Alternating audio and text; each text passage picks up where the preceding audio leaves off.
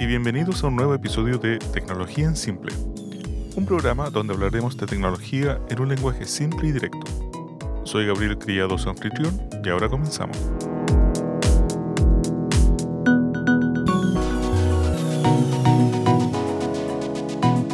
En el episodio de hoy estaré hablando sobre Stalkerware.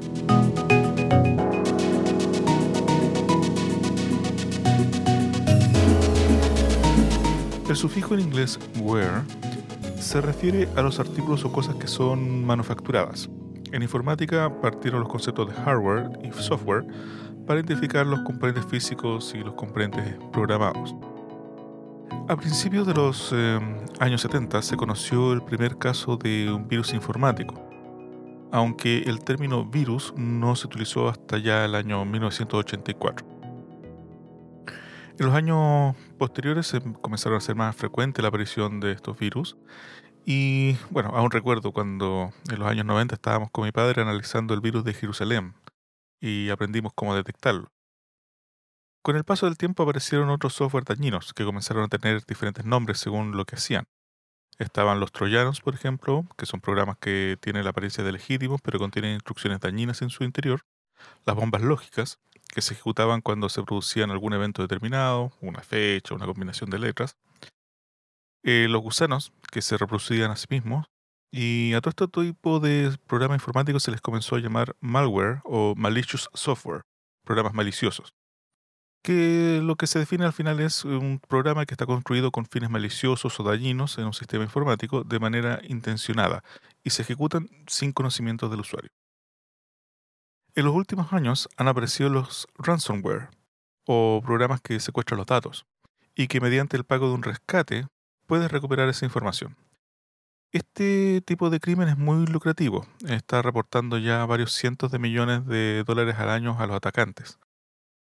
Y normalmente están dirigidos a empresas o corporaciones estos ataques. ¿ah? Muchas veces utilizan, por ejemplo, ingeniería social para hacer que los usuarios ejecuten el código malicioso. Hay que tener ojo porque los usuarios de GNU Linux, de las distribuciones de GNU Linux, ya hay ransomware que están atacando los servidores con el sistema operativo GNU Linux. ¿ah? Otro, otro efecto de este ataque ransomware es eh, la información siempre vendida en algunos sitios de la Deep Web. Un día de esto voy a hacer un capítulo completo sobre este mundo alternativo. También aparecieron los programas espías o spyware, que son programas informáticos destinados a recopilar la información de los usuarios sin su consentimiento y enviarlos a una entidad externa. Aquí hay que hacer un alto, ya que eh, muchos programas propietarios, incluyendo algunos sistemas operativos, caen en esta categoría según esta definición. Algunos gobiernos y organismos de seguridad utilizan estos programas. Y por último, ya los que nos convoca, están los stalkerware o programas de acoso, también llamados spouseware o programas de cónyuges. Son aún más peligrosos que los anteriores, y esto se debe a que ponen en peligro la vida de las personas, sobre todo de las mujeres, y salvo contadas eh, personas en el mundo, nadie está poniendo atención a este problema.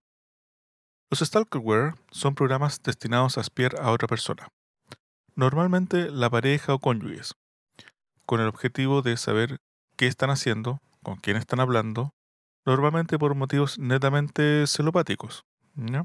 Este tipo de programas permite revisar los mensajes de texto, las conversaciones en los sistemas de mensajería, por ejemplo WhatsApp, Telegram, Facebook, lo que sea, y las conversaciones telefónicas y eso, un largo etcétera. Algunos de estos programas se venden bajo la cubierta de programas de control parental, pero aquí hay que hacer una distinción con estos últimos. Eh, estos programas de control parental se utilizan para saber qué hacen los hijos en sus equipos personales.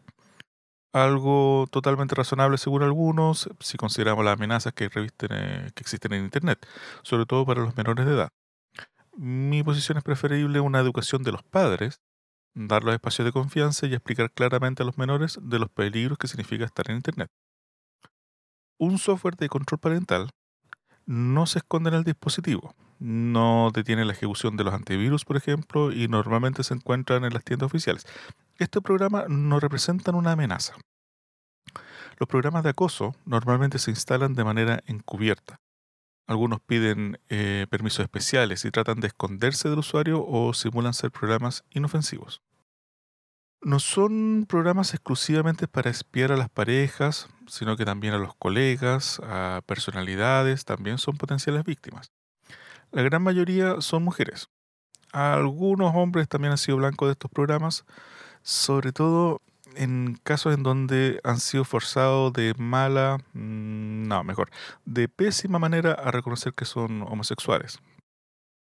Este, en este mismo ámbito, pero no necesariamente de manera encubierta, existen programas que utilizan las empresas para controlar a sus trabajadores o entidades educacionales para controlar a sus alumnos.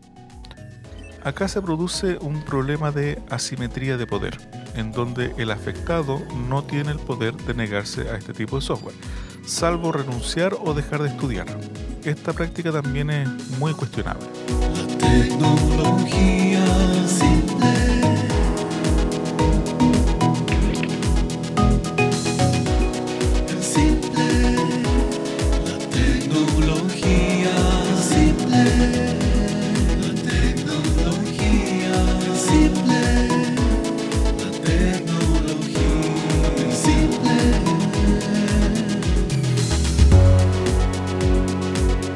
En la página web de uno de estos programas de acoso aparece una fotografía de una mujer golpeada.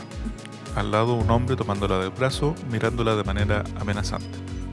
No deja lugar a dudas que este tipo de software está dirigido a hombres maltratadores, golpeadores y feminicidas. Como este tipo de software es considerado legal en muchas partes del mundo, ya que no hay daño sobre el dispositivo que es donde se instala, muchas empresas de antivirus no los consideran una amenaza. Sin embargo, la amenaza es real y es física. Este tipo de software puede llevar a un demente a asesinar a su pareja.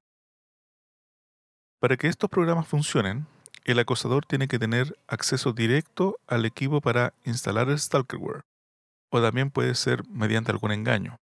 Una vez instalado, el software recopila la información del dispositivo afectado y mediante el pago de una suscripción mensual, el acosador tiene acceso a todos los datos y registros del dispositivo. Si pensamos que hoy en día un teléfono móvil guarda mucha información de las personas, tener acceso a dicha información es muy valioso. Por esta razón, psicópatas acosadores y golpeadores de mujeres, al igual que gobiernos y organismos de seguridad, les interesa tanto tener acceso a la información que almacenamos en nuestros teléfonos. Por otro lado, este tipo de software no se limita solo al teléfono o al computador.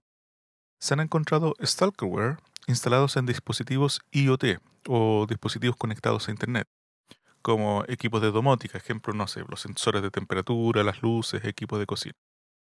Afortunadamente, existen mujeres como Elva Galperin, directora de ciberseguridad de la Electronic Frontier Foundation, que ha tomado cartas en el asunto y han presionado a la industria del antivirus que reconozcan los stalkerware como programas maliciosos. Afortunadamente con buenos resultados. Les voy a dejar un link a su cuenta de Twitter en el sitio web tecnologiaensimple.cl. Algunas recomendaciones que son necesarias eh, tener en cuenta siempre. Primero, protege tus dispositivos con contraseñas seguras y nunca las reveles, ni a tu familia. Si alguien te pide intercambiar contraseñas como pruebas de amor o de confianza, huye. Las huellas digitales y el reconocimiento facial no son métodos seguros de bloqueo. Bloquea la instalación de aplicaciones de terceros en tu celular. Esto te va a proteger no tan solo de stalkerware, sino también de malware en general. Comprueba cada cierto tiempo las aplicaciones instaladas y elimina aquellas que no usas hace mucho tiempo. Esto también te va a permitir además liberar memoria, reducir el uso de datos y va a aumentar la duración de la batería. Utiliza un software de protección como un antivirus. Algunos antivirus detectan los stalkerware dando alertas de privacidad. No ignores este tipo de alertas. Cuando hablamos de privacidad, también nos referimos a esto, a que todas las personas tienen derecho a tener una vida privada, incluso estando en pareja. Cada uno puede tener trabajos diferentes, círculos de amigos y colegas diferentes, eventos sociales diferentes. No por eso tu pareja te está engañando. Si estás en una relación tóxica, huye, salva tu vida. Los hombres hablan de la loca de la ex. Las mujeres no pueden porque fueron asesinadas.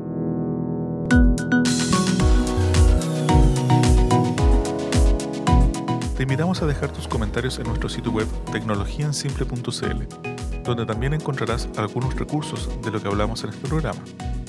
Este podcast también está disponible en nuestros canales en odyssey.com y YouTube, las redes sociales en Mastodon, Tecnología en Simple, y en Twitter como Tech en Simple.